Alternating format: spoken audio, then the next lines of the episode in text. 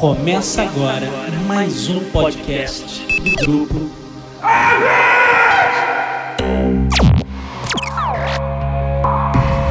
Set a course for the neutral zone. Warning, we have entered neutral zone. Warning, we have entered neutral zone.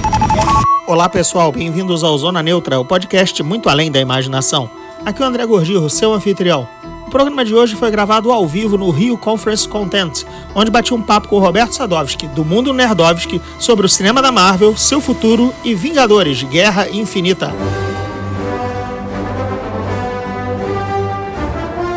Como eu falei na chamada, estamos aqui direto do Rio Content Market, né, o Rio 2C. Estou aqui André Gordillo, junto com o Roberto Sadovski, que não participa do Zona Neutra já há um tempinho, mas ele está ao vivo e a cores, então não vai ser por Skype, não vai ser aquela gravação ruim. Ele está aqui na minha frente e a gente vai trocar uma ideia diferente do que só pela vozinha por Skype. E o assunto não podia ser outro porque a gente está aqui, até porque viemos falar de Marvel, né? Veio um maluco aqui, Court Lane, um cara da Marvel, falar aqui na Rio 2C, mas ele na verdade era da linha de animação e quis falar, ele veio divulgar na verdade, a linha Marvel Rising, que era para meninas de 7 a 11 anos e não tem nada a ver com o público do Zona Neutra. Aqui é cinema de homem, quadrinho de homem, né? barbudos, hirsutos, ogros politicamente incorretos que sempre curtiram o quadrinho Marvel. Então, a gente vai falar de cinema Marvete, né? Estamos às vésperas do Vingadores Guerra Infinita e Sadovski entende só um pouquinho menos de cinema Marvel e de quadrinhos Marvel do que eu, porque eu obviamente tive que fazer essa implicância com ele, tá aqui com a cara amarrada. E aí, Roberto, beleza?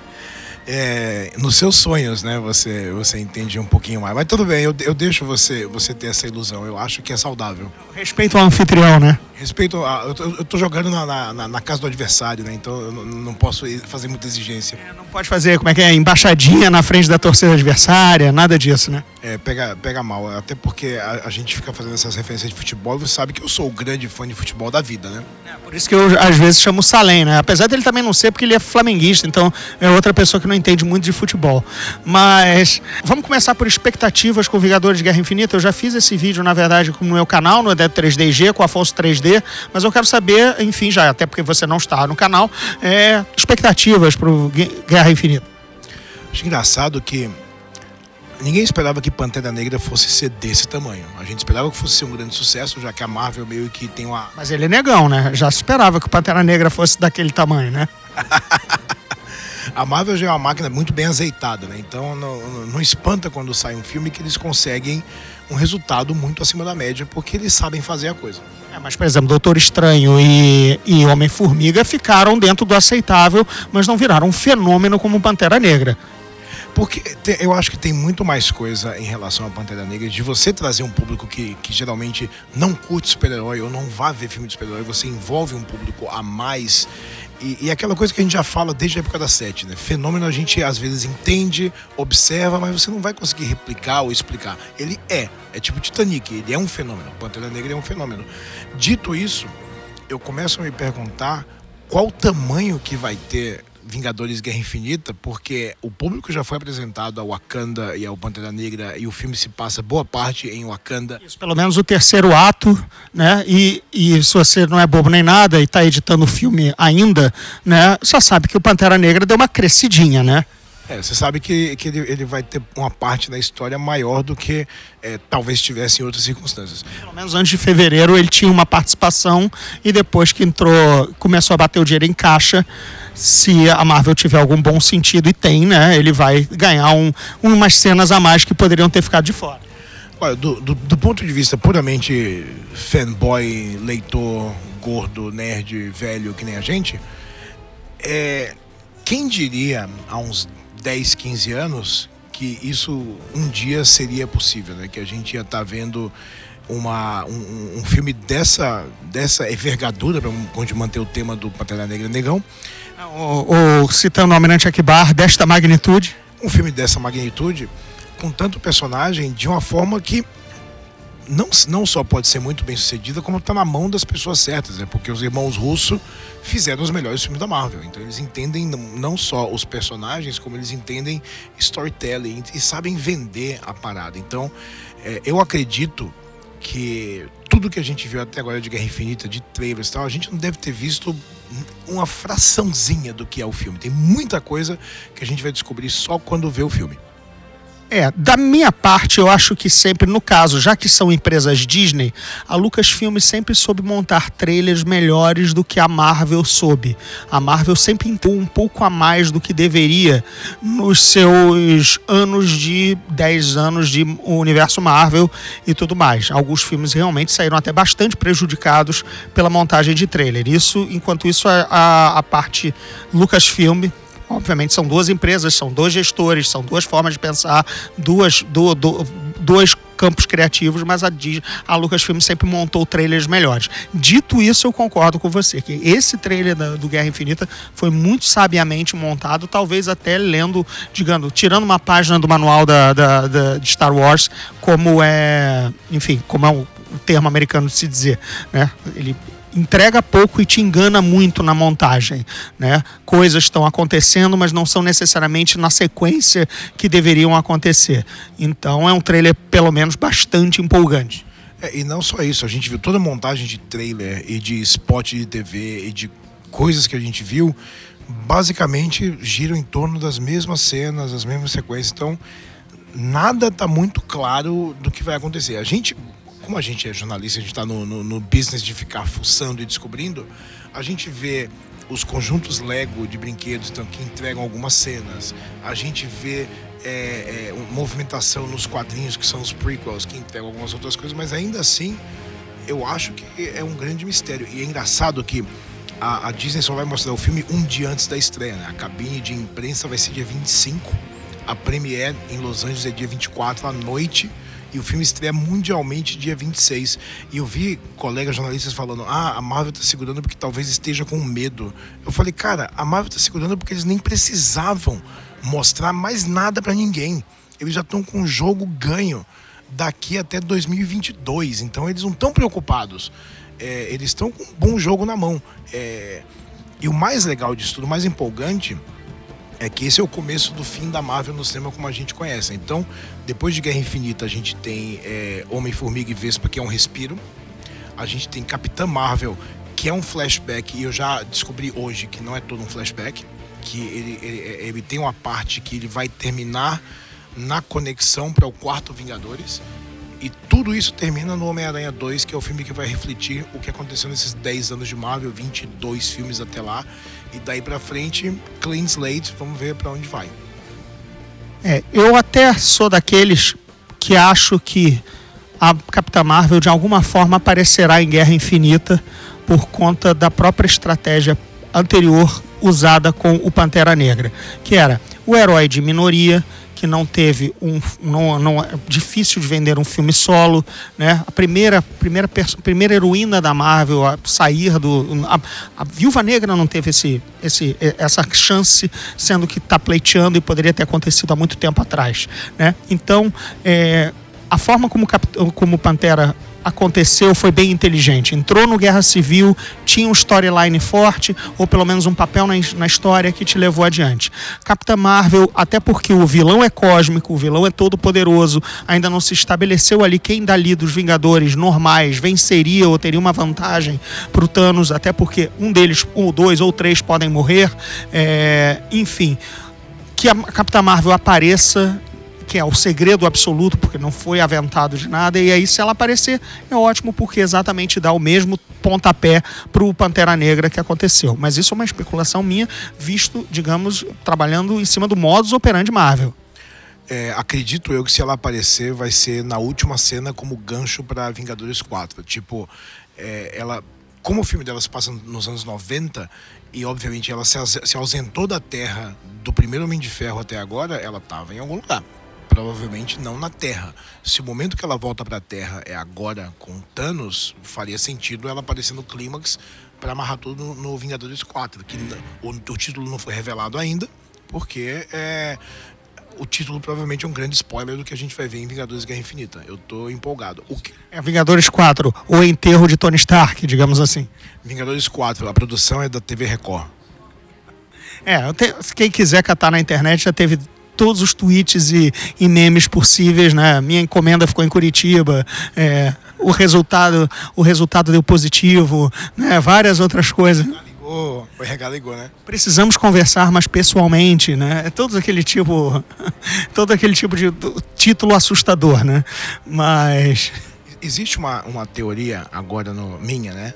de- dessas coisas da Marvel amarrar essa terceira fase e encerrar esse ciclo que bate mais ou menos com a data que o governo americano pode regulamentar a venda da Fox para Disney, que é de entre 14 e 18 meses agora. E assim, é para evitar monopólio, então provavelmente a Fox vai ter algumas coisas quebradas, né, de alguns de seus subsidiários que a Disney quer quebradas, mas ninguém acredita que a parte de, de propriedade intelectual, a parte dos estúdios, vá ser é, dividida. É, levando-se em conta que a Marvel está dando de novo atenção aos X-Men nos quadrinhos, levando-se em conta que a Marvel está relançando o Quarteto Fantástico com uma equipe criativa muito forte, né? O, o Dan Slott, que escreveu Homem-Aranha por 10 anos, a Sarah Pichelli, que é incrível desenhista que estava desenhando o Ultimate Spider-Man.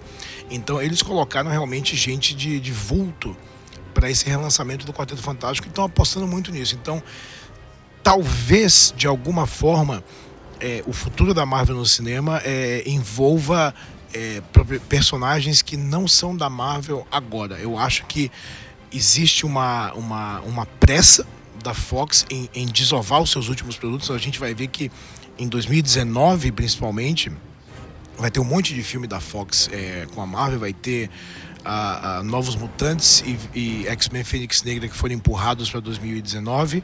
O resto está meio travado, né? O Gambit está tá travado ainda, não vai para lugar nenhum.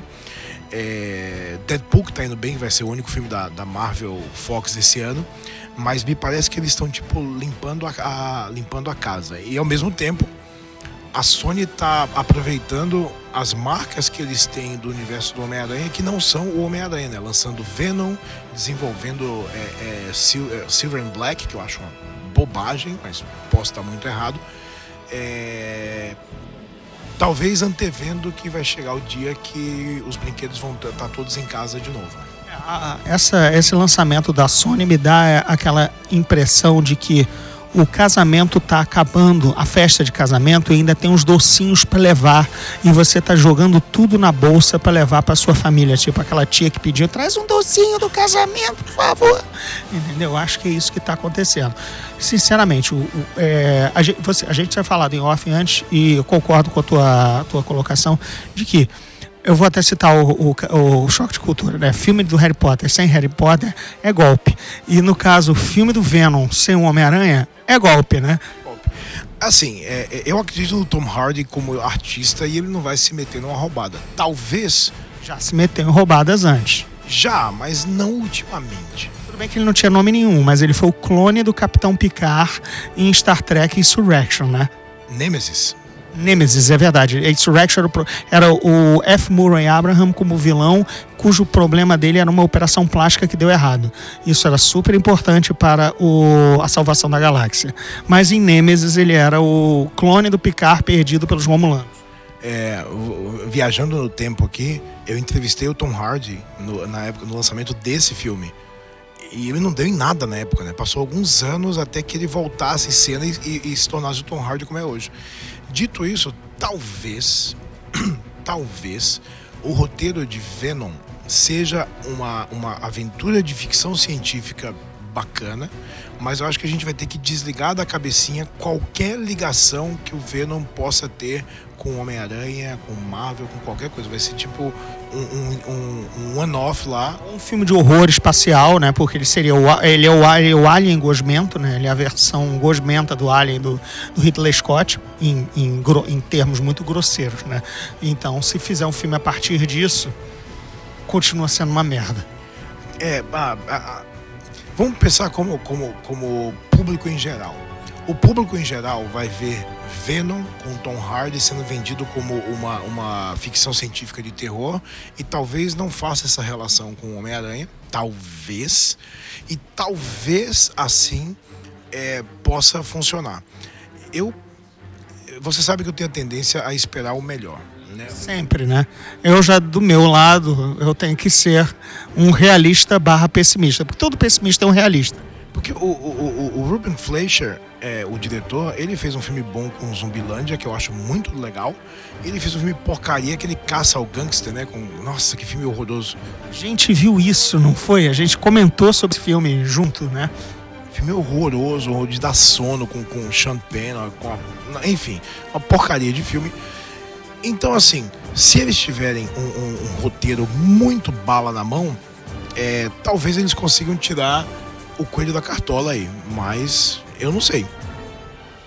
É, assim, você soube da, é, de um filme do Dr. Doom que também foi aventado ser feito? Ou alguém estava pleiteando ser o Dr. Doom no cinema, caso a Fox ainda fosse espremer também o Quarteto Fantástico apenas como Doutor Destino? Existe esse projeto, de verdade, assim como existe um projeto só com o, os, os, filhos do Reed Richards e a Sue Richards, só um filme com Franklin e Valéria, que não faz o menor sentido para mim também, mas é, mas é aquela coisa de é, tentar espremer a fruta até o carocinho quebrar no meio, porque sabe, a festa acabou, gente. Vamos, a, a, a, existem outros brinquedos para brincar, mas eu não sou, eu não sou executivo que tem que apresentar resultado. Né? Então, quem sou eu? Até porque o mesmo executivo que teve que mostrar resultado foi o que, foi o que ah, digamos, deu sinal verde para o último Quarteto Fantástico, só para não perder o direito à marca, né? Olha, se a gente não lançar de qualquer maneira, é, foi, quase, foi quase a mesma situação do Quarteto Fantástico maldito do Roger Corman. Tem que, temos que filmar, porque senão a gente perde o, perde o direito, né?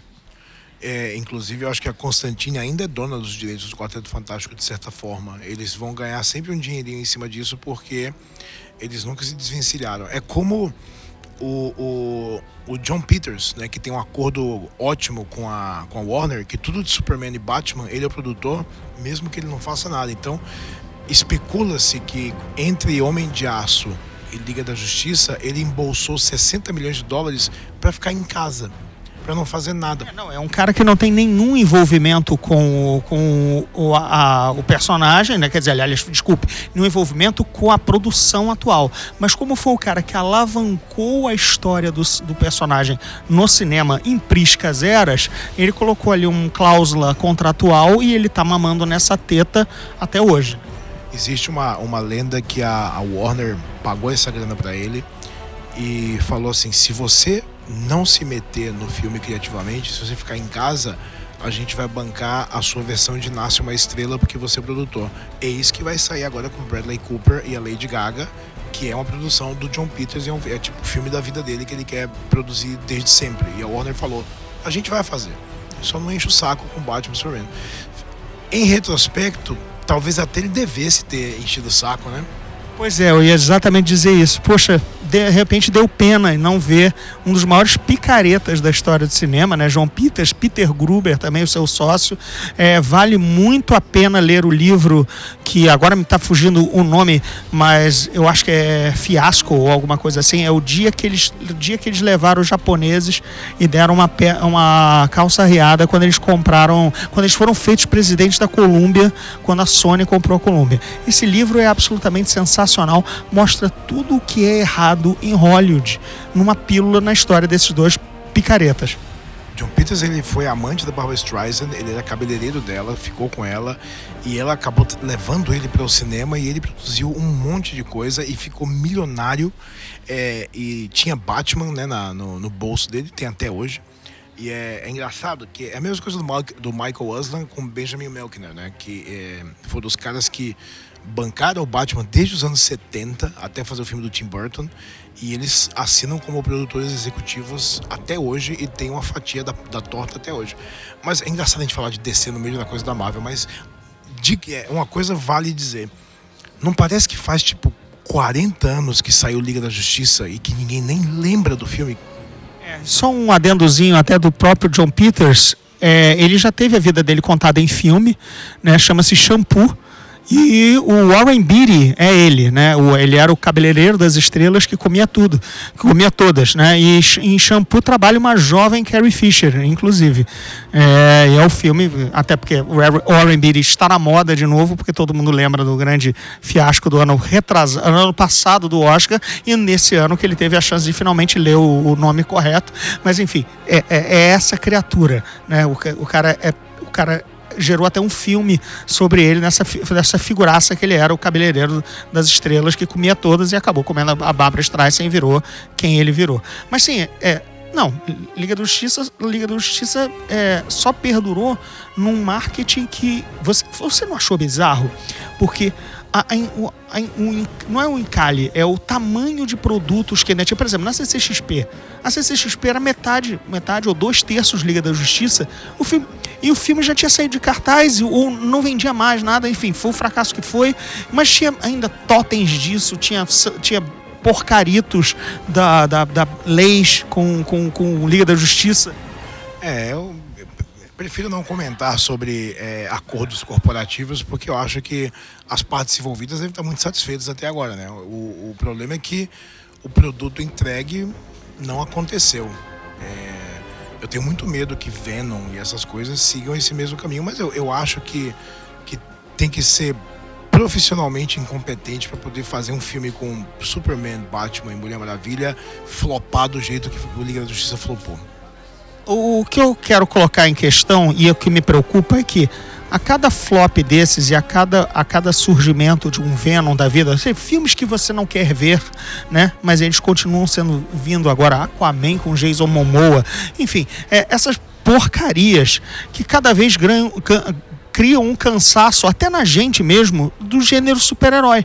E para cada, cada, cada dois, três fiascos ou projetos merda desses, tem que vir lá de trás um Irmãos Russo, um Taika Waititi, é, ou um Pantera Negra, um Ryan Coogler, tendo que tirar do bolso, suar para fazer um filme, para a gente lembrar que filme de super-herói ainda pode ser bom cinema e um bom filme a despeito de ser super-herói, quando a gente já, de repente, o nível de tolerância está baixando graças a essas outras, todas essas outras porcarias.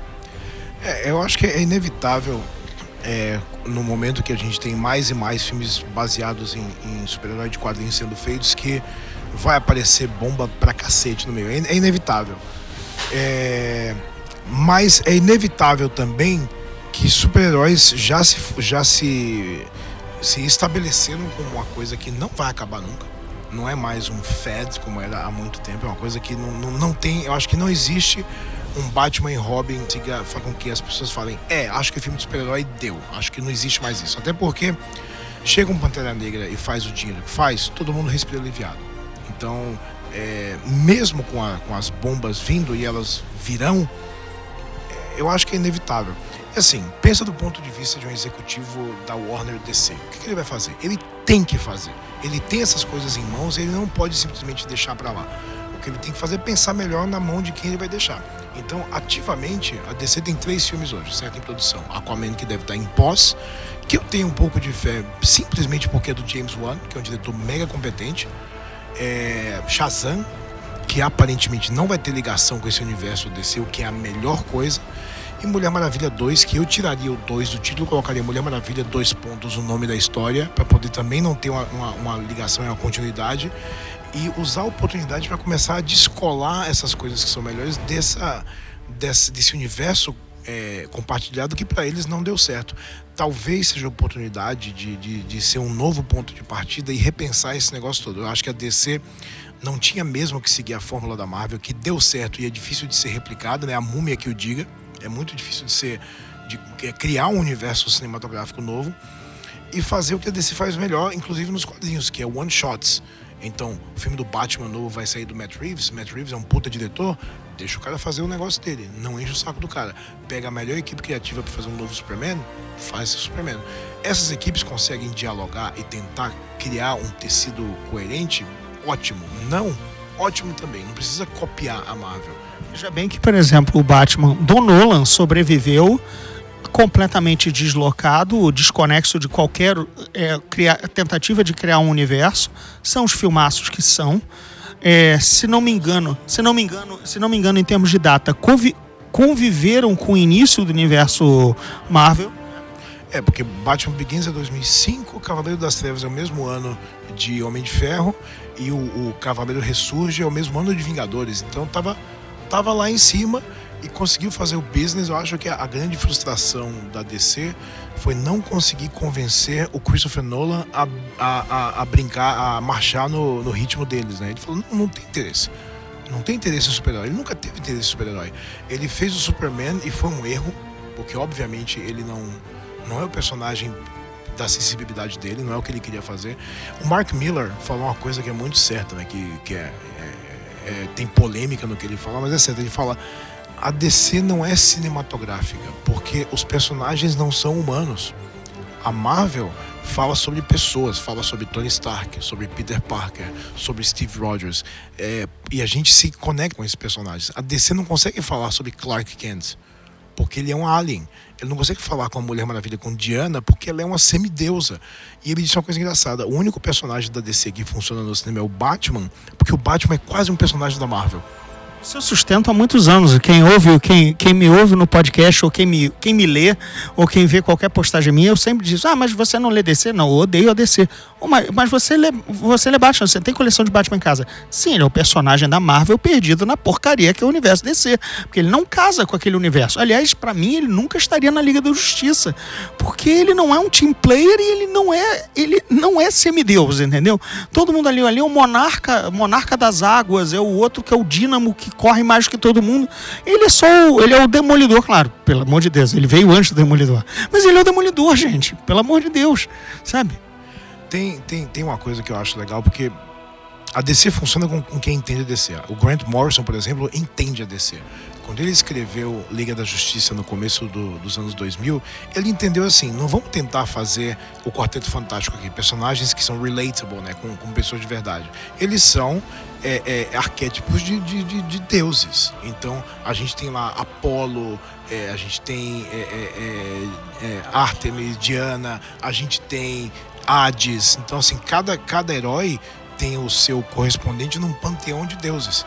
Se você entende isso e conta a história desse ponto de vista larger than life, beleza, você consegue criar um espetáculo que funciona. Mas aí a tinha que chamar o Grant Morrison para escrever filme, né? E não, e não o Zack Snyder para dirigir. Porque não acho o Zack Snyder um diretor ruim. Não acho mesmo. Eu acho que Madrugada dos Mortos dele ainda é o melhor filme que ele fez. E é um filme muito foda, muito legal. Mas é.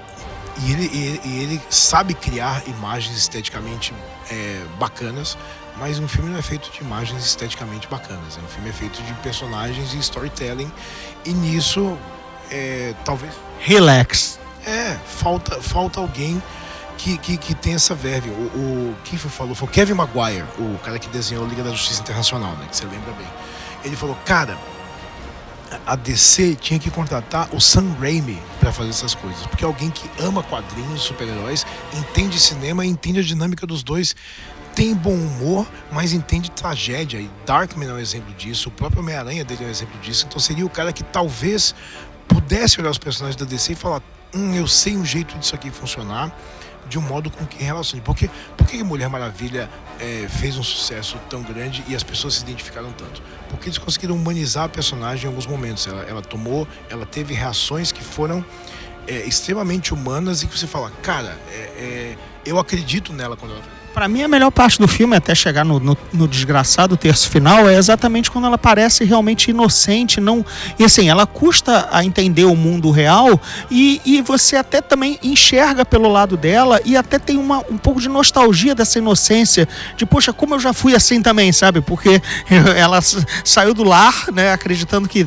E aí, de repente, só tem boleto para pagar. Mas antes você ainda estava você tava na faculdade, achando que ia dar tudo certo, ia conseguir um emprego e saiu para morar fora dos pais. Mas pra você ver que uma coisa é.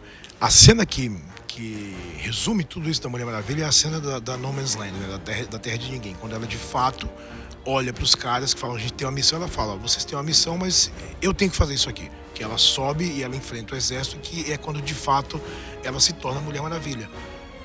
E os executivos da Warner falaram: essa cena a gente não precisa colocar no filme, a gente tem que cortar porque ela não diz nada. E foi uma briga da diretora da Pat Jenkins falar: gente, entendam, a gente precisa disso para as pessoas olharem e falarem: agora é minha Mulher Maravilha. Então, assim, eles não entendem o que eles estão fazendo. Se, se, o executivo não entende o básico da narrativa, isso é o básico da narrativa, uma cena que, olha só, eu chorei no cinema vendo essa cena. E eu detesto a Mulher Maravilha. É, nunca gostei, já, já não gosto dos heróis da DC, da Mulher Maravilha menos ainda. É, e, no entanto, estava emocionadíssimo naquela cena e vibrando por ela. Sabe por quê? Algo deu certo, né? Se você falou com o mais empedernido hater da DC naquele momento, é porque eles estavam fazendo algo certo. É aquela coisa, sabe? Se a Patty Jenkins entendeu qual é da personagem, deixa ela fazer o filme que ela quer fazer. Não, não, não, não coloca o Zack Snyder no meio pra dizer, olha, o terceiro ato a gente precisa de uma coisa bombástica. Basicamente é Magneto contra Magneto, né? Porque joga uma coisa no Ares, aí ele joga uma coisa nela, aí joga de volta, aí joga. Eu falei, cara, cagou o filme nisso. A partir do momento da cena do, do, da festa, da tal festa de gala, a partir dali que aquela cena não, não resolve nem nada da trama. Mas, enfim, vamos deixar desse onde ela está morta, né? Assim, agonizando. Eu, eu chamaria já morta, mas tem pessoas que acreditam na agonia ainda. Então, teremos mais filmes para ver, sabe? Parece um atropelado que está fazendo, tão, soltando uns gemidos e você ainda não abriu a porta para ver. Com meio medo como é que ficou o cadáver, né? E tudo mais. Ih, atropelei, e agora? Né? Então, vamos deixar o cadáver lá e voltemos ao universo melhor dos super-heróis no cinema, que é o universo Marvel, né?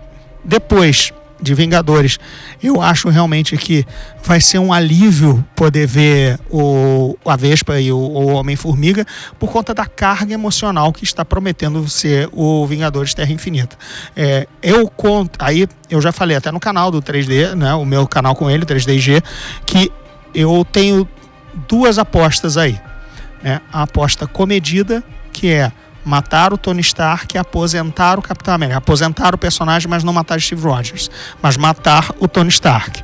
É, e a, o mais radical, matar os três. Os três que eu digo são os mais antigos heróis Marvel em atuação e que já tem cada um três filmes, que ou até indo, é, que é Thor, Homem Thor, Capitão América e Homem de Ferro. Matar os três, ah, mas matar um Deus, calma, o Deus volta de outra forma, isso não é, é, é ele é o menos problemático dizer que morreu, né? Porque não, enquanto acreditarem em Thor, Thor existe, porque afinal a Marvel quer, a, a Marvel diz que é Deus, mas não diz que é, mas enfim, tendo fé ele volta, né? Mas essa seria a minha visão de radicalismo. Olha, os, os, contratos acabaram, e não só os contratos, mas eles já estão aí há 10 anos, eles foram o primeiro pedestal da.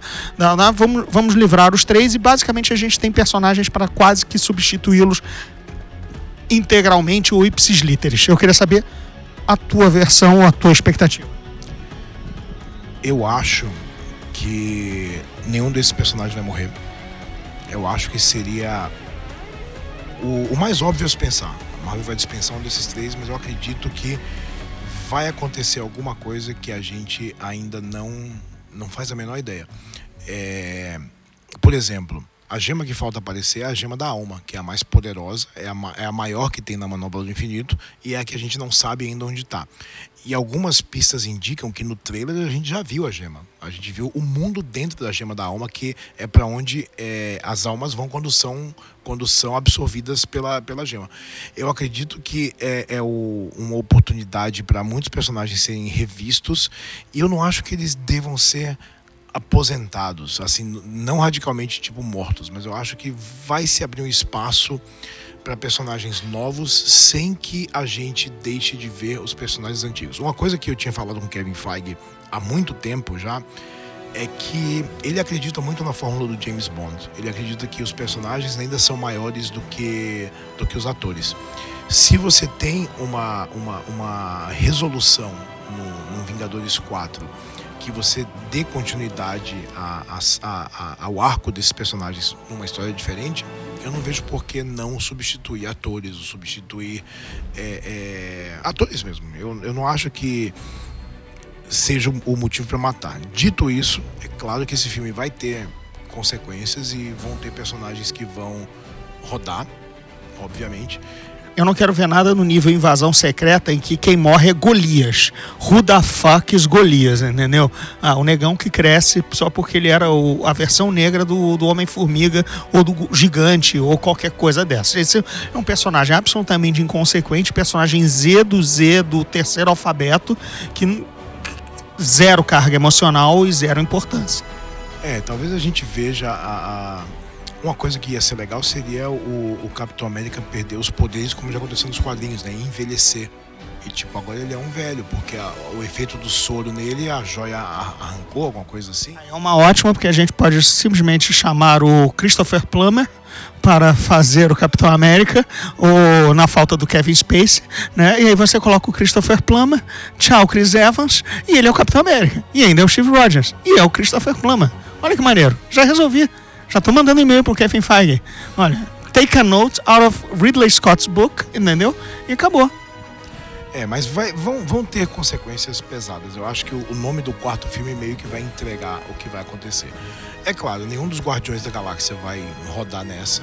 É claro que ninguém de Wakanda deve rodar nessa. Mas eu agora vou de- até dar uma, pelo menos uma parte pro pra pista ou pra especulação do meu colega 3D, o Afonso 3D que faz comigo o 3DG, que ele no caso disse que talvez se fosse morrer alguém dos Guardiões ou até viesse a morrer, seria o Drax em combate com o Thanos, visto que a grande missão dele é matar o Thanos. E aí seria realmente dramático você perder o Drax nessa, nessa disputa. Eu ainda acho que quem mata o Thanos, pelo menos suas irmãs, até para dar um desfecho e dar alguma importância até feminina também para coisa e tal, que está alinhada com os novos pensamentos progressistas Marvel. Mas nesse caso, até de repente ele me deu uma luz, você pode discordar, tranquilo, a gente vai. Afinal, é tudo especulação, mas que seria uma, uma, pelo menos plausível, né? Afinal, é o cara que se atiraria mais em combate mais rápido. A gente conhece que o Drax no cinema e nos quadrinhos é mostrado como um cabeça quente e que ele partisse para dentro sem nenhuma preparação e miau. Lembrando que nos quadrinhos, especulando agora, os maiores adversários de Thanos foram o Warlock, que não vai aparecer nesse filme, que ele vai ser introduzido em Guardiões da Galáxia 3, e o Capitão Marvel. Mas a gente tem a Capitã Marvel. Então, se a gente man- manter nessa, nessa pegada que ela talvez apareça no final, é, pode ser um caminho. Lembrando que no final do Desafio Infinito nos quadrinhos, Thanos é derrotado por ele mesmo, você lembra disso, né? E ele termina como um fazendeiro solitário num planeta isolado, que ele percebe que o, o objetivo que ele tem para trazer o equilíbrio para a galáxia é, é completamente. Ele está executando da forma errada. Eu acho que ele é tão poderoso que o fim dele não vai vir das mãos de nenhum dos heróis, mas vai vir de uma coisa nesse sentido. Talvez até pelos olhos das filhas. De repente, se ele, ele pega alguma humanidade, ou não humanidade, porque ele não é humano, né? Mas enfim, eu entendo o que você quer, você quer dizer, que ele, ele seja a própria, é, a própria derrota. É, bom, vamos ver. Eu, eu- a, a expectativa tá alta. Faltou o quê? Duas semanas pra gente ver o filme? Duas semanas pra gente ver o filme hoje.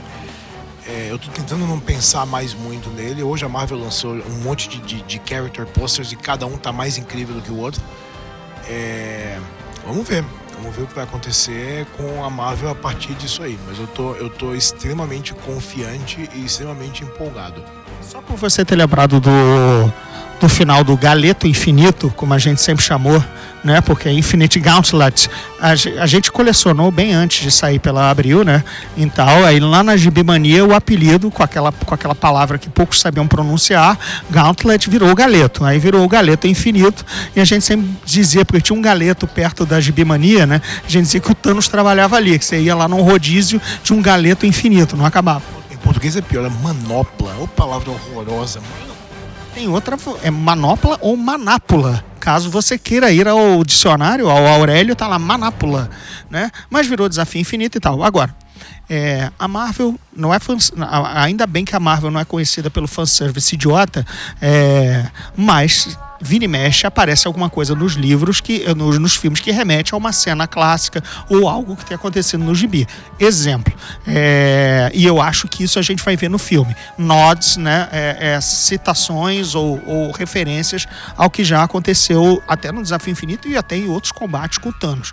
Por exemplo, é, num dos primeiros combates, muito pré-manopla do infinito, essas, quando o Thanos era apenas o, o clone sujo do Darkseid, é, o Homem-Aranha é, não é se sacrifica, mas ele se usa como isca para o Thanos se distrair com ele e os Vingadores se libertarem da, da bola do, da, do, do- da bola de cristal onde eles estavam presos, não como uma porra, prisão anuladora Eu vou, eu vou lembrar a sua memória. Os Vingadores estão presos numa máquina que inibe o movimento deles. O Homem-Aranha se joga e usa o corpo dele para destruir a máquina. E aí os Vingadores saem no pau com Thanos. E tem aquela cena clássica que é o Thor e o Coisa dando uma porrada no, no, no, Thanos, que eu consigo ver o Thor e o Hulk agora fazendo isso. E o que o Homem-Aranha faz é ele quebra o globo onde está a gema da alma e ele liberta o Warlock, que transforma Thanos em pedra no final dessa história. É, mas não teremos o Warlock. Não, mas teremos, mas podemos ter uma cena sacrificante ou esperta do Homem-Aranha, o herói improvável de enfrentar o Thanos pelo power level e de repente ele tira do bolso uma cena dessas e você tem uma remissão ao que você conhece dos quadrinhos. Outra também é no próprio Desafio Infinito é o discurso é, discurso é, não não vou ceder o velho discurso empedernido do Capitão América. Eu não baixo a cabeça para tiranos, para bullies, para qualquer coisa, mas no, na, a, a partir dali o Thanos faz ele virar pó. Mas, sim, aquela cena dele segurar a manopla do golpe, é, assim, I can do this all day, né? É, me lembra exatamente o, uma, uma referência. Quer dizer, eu acho que ao longo, não só do Desafio Infinito, como ao longo de toda a história, e tem muitas ruins, do Thanos contra os personagens Marvel, alguma coisa vai ser aproveitada, até porque eles são bastante espertos em fazer esse tipo de coisa. E, e o Kevin sempre fala que, na dúvida, volta para os quadrinhos. Tá tudo lá. Não tem. É, que a, a, lição que a DC não aprendeu, né? Tá em dúvida? Quadrinho te resolve, porque eles resolveram isso há 30 anos, há 20 anos, há 40 anos. A, a solução tá lá. É só ver aquela solução e ver como ela pode ser traduzida para o cinema e dentro do, do universo cinematográfico Marvel. É, eu acho que tem muita coisa que a gente vai ver nesse filme que também é do Thanos mais moderno, a Ordem Negra, tá? essas coisas mais novas, que eu gosto muito desses personagens também. Sim, até porque era aquele velho problema. Se você só coloca um inimigo, tipo o Smaug da vida, enfim, ou Thanos, ou, ele tem e durante seis episódios ele tem que apanhar, né? Durante seis fascículos ele tem que apanhar, ou então você tem que ficar colocando ele como uma, uma, um Sauron da vida que é só no final ele vai combater. Isso é ruim. Por isso que essa ideia moderna de criar minions, né? Criar, criar as seclas pro Thanos é, entre fanáticos ou generais, isso, isso dá bucha de canhão para os heróis irem batendo até chegar ao boss final. Isso é o básico do videogame. Eu tô eu tô muito curioso para ver todas essas ramificações de, de gemas. Até agora a gente viu. Engraçado, a gente só viu a, a manopla é, infinita com duas gemas, né? A gema do poder, que da última vez a gente viu na, com a corporação nova em Xandar, né? Então, ou seja, Thanos foi lá, tocou o terror e pegou a gema para ele. E a gema do espaço, que estava dentro do Tesseract, que no trailer a gente viu Loki deve ter entregue a Thanos, o Tesseract que ele... Afinal, ficou, de, ficou emprestado, né? É, é aquele, aquele livro que finalmente você vai lá cobrar. Amigão, eu tô precisando do meu livro de volta, né? E o Loki pegou no final de, de do, do Thor Ragnarok dentro da sala de troféus lá do Odin e no trailer mesmo mostra que ele entrega isso pro, pro, pro, pro Thanos. E em outra cena a gente vê o Thanos arrebentando o Tesseract pra pegar a joia que tá dentro. Então, a gente até agora só viu a manobra com duas joias. Falta a joia do tempo, que tá com o Doutor Estranho. Falta a joia da mente, que tá com visão. Visão. E falta a joia da realidade, que tá guardada com o Benício Del Toro, né? Com o colecionador. Estar com o Benício Del Toro é sempre ruim de tirar, né? Vide Sicário, né? Quero, eu acho que o Thanos até tira a gema do colecionador, mas não tira a gema do sicário do, do, do, do Benício Del Toro. É, você viu aquela piada do a gema está dentro do cachorro que o Thanos destrói, aí chega o John Wick e fala alguém, alguém viu o que aconteceu com o meu cachorro, então seria a melhor solução. Mas não temos John Wick, infelizmente, em Vingadores. Pois é, gente, acho que a gente acabou aqui as nossas especulações. Estamos nosso dia aqui no C2C, aliás, Rio 2C, na Rio content market está acabando. Sadovski tem que pegar algum voo, alguma coisa para terra distante que ele mora. É, também está prestes a cair um grande temporal aqui na Barra da Tijuca, então a gente vai encerrar o Zona Neutra presencial, né, Sadovski, finalmente aqui a gente fez sem ser por Skype, olhando cara na cara, rindo das piadas um do outro. Que amor, que alegria. Obrigado por vocês terem escutado aqui o Zona Neutra e até a próxima edição. Sadovski, ah, antes de você se despedir, Sadovski, fala do teu novo projeto aí, né? Se despede do pessoal fazendo um jabazinho. Bom, jabazinho geral, primeiro é, entrem no Mundo Nerdovski no YouTube e de lá vocês partem para as outras coisas que eu estou fazendo e vão na banca de revista, boa e velha banca de revista e comprem a TV Flix, que é a minha revista sobre séries de TV, que está sendo muito divertido fazer uma revista de papel old fashion de novo. Deixa eu só explicar para vocês, pelo menos mais jovens que estão ouvindo Zona Neutra nesse exato momento, antes da despedida final, é, o que é uma banca de revista. Banca de revista não é aquilo que vende é, Coca-Cola, é, ba balinha, nem, nem vale transporte, ou que você usa para perguntar para o cara onde é que é a próxima rua, tá? Lá dentro tem revistas, tá? Uma delas é a então a TV Flix do Sadovski, que eu tô com ela aqui na minha mão. Sadovski, brigadão, gente, valeu. Obrigado pelo Zona Neutra, obrigado por vocês curtirem. Até a próxima. Esse podcast é produzido pela Fulano de Tal Produtora.